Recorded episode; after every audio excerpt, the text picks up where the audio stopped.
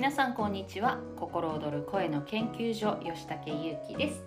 さあ今日もね声と心についてお話をしていきます。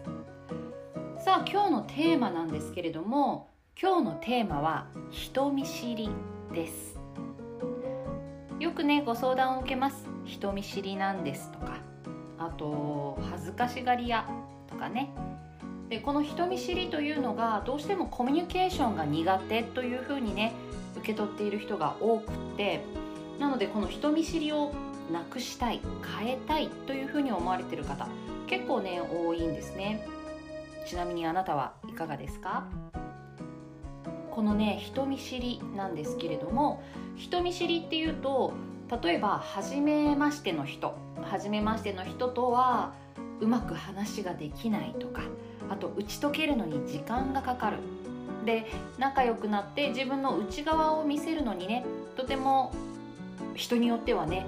もうそんな数回あったぐらいではみたいなねそういう風な方もいらっしゃいます。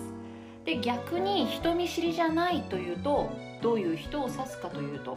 もう初対面からねにこやかに挨拶ができてそしてもう初っ端から腹を割って話ができるとか、まあ、腹を割るまではいかないにせよにこやかにね楽しく会話ができる。こういうふうな方をね人見知りじゃないコミュニケーションが得意とかねそういう言い方をするんですけれどもこの人見知りですね。人見知りの裏には実はいくつかねタイプがあるんですね。タイプ分けができます。今日はねこの人見知りのタイプ分けについてお話をしていきたいと思います。さあまずこの人見知りなんですけれども一つ目はまあこれは一番多いと思います怖がりさんですねそう怖がりさんでこの怖がりさんという方は周りがね怖い人という無意識に思っているねところがあってなのでこの人は怖い人ではないだろうかとか、自分に対して攻撃したり、自分を否定したりする存在ではないのか。こういうところをね、伺って、で、大丈夫だ、安心できるというふうに思ったら、少しずつ心を開くことができる。こういう方ですね。で、こういう方は人見知りというよりは怖がりさんな方が多いですね。はい。一つ目のタイプは怖がりさんですね。さあ、では、二つ目のタイプ。二つ目のタイプはですね、えー、っと、二つ目のタイプは、あ、そうそう、選んでる人ですね。この二つ目のタイプの人というのは、人見知りではなく、自分の好みかどうかというところをしっかりと初対面からジャッジしている人ですね。で、このジャッジというのは別に悪い意味ではなく、人をね、ジャッジするという意味ではなく、あ、この人好きって思った人とは、割と簡単に初対面から打ち解けられて、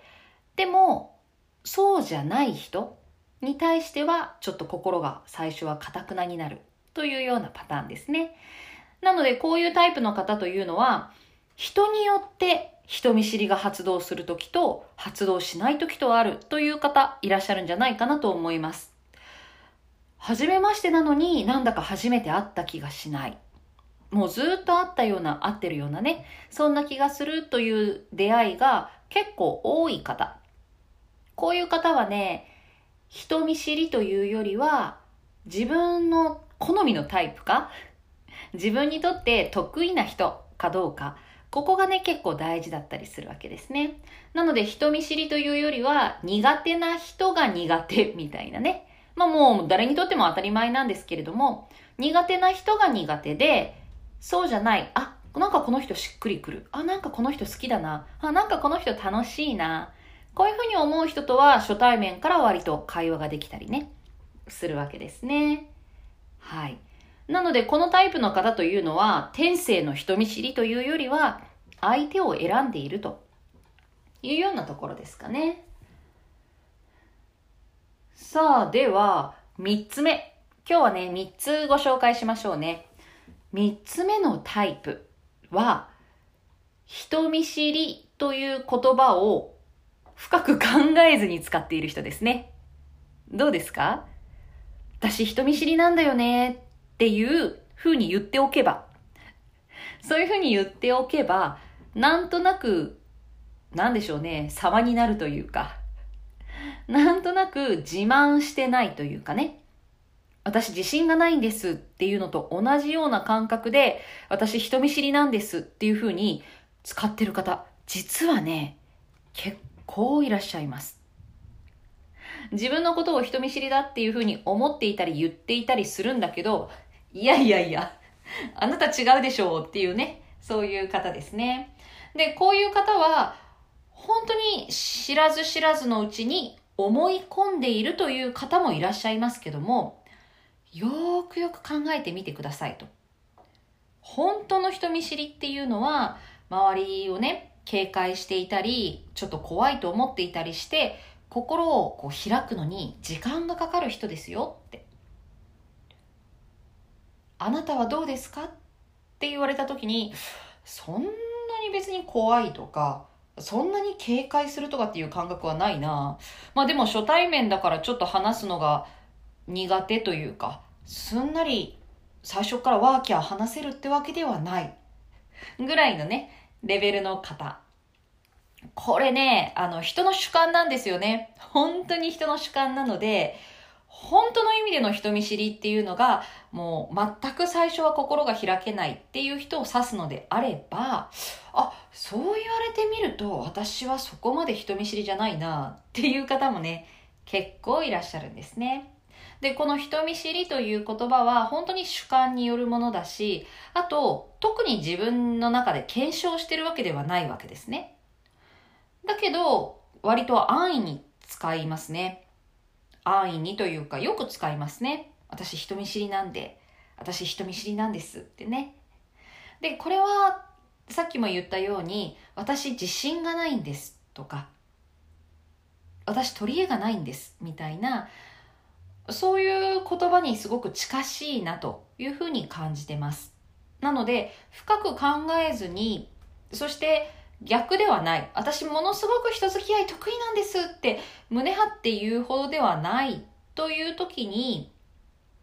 そうですね。そういう状態を軽く表す言葉として使ってる方多いなと思います。ただ、自分で人見知りというふうに言ってしまったり、自分のことを人見知りだと思い込んでしまうとですね、実際に初めましてっていうこと自体が、ものすごく苦手に感じたりするんですね。苦手意識がね、何倍にもなるんですよ。苦手だって思ってたら。なので、人見知りだとか、人と話すのが苦手だっていうふうに思っていることが、より一層苦手意識をかき立てるぐらいだったら、人見知りっていうふうに思わなくてもいいんじゃないかなって思うことがよくあります。そう、そうなんですよね。もちろんね、別にいいんですよ、人見知りでも。全然いいと思います。なぜかっていうと、人見知りの方というのは、最初はね、心を開くのに時間がかかったり、打ち解けるのに時間がかかったりしたとしても、あ、この人好きだなとか、ああこの人はすごい信頼できる人だなって思った時はちゃんと心が開ける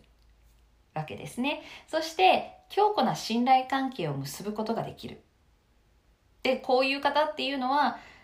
うんその場限りの口先だけのことっていうのを言う人ではないので信頼できる方だなっていうふうに思います。あとはそのどうしてもね、体や心にギュッて力が入っていて、構えモードになっていたり、怯えモードになっていたり、こういうふうにしていると、どうしてもね、その人見知りモードが発動するのがすごく早くなるんですね。早く強くなってしまう。なので、そうなると、本当はもっと仲良くなれる相手だったとしても、もしかしたらその機会がね、失ってしまったり、ちょっと先に伸びたりしてもったいないなっていう風な時もあると思いますのでまあね人見知りを直すとか人見知りを変えるというよりはほっと力を抜いてリラックスする時間や周りをね信頼したり安心したりっていう時間を増やしていくというのがいいんじゃないかなというふうに思います。はい。というわけで今日はね、人見知りについてお話をしましたではではまた明日。吉武ゆきでした。ではまた。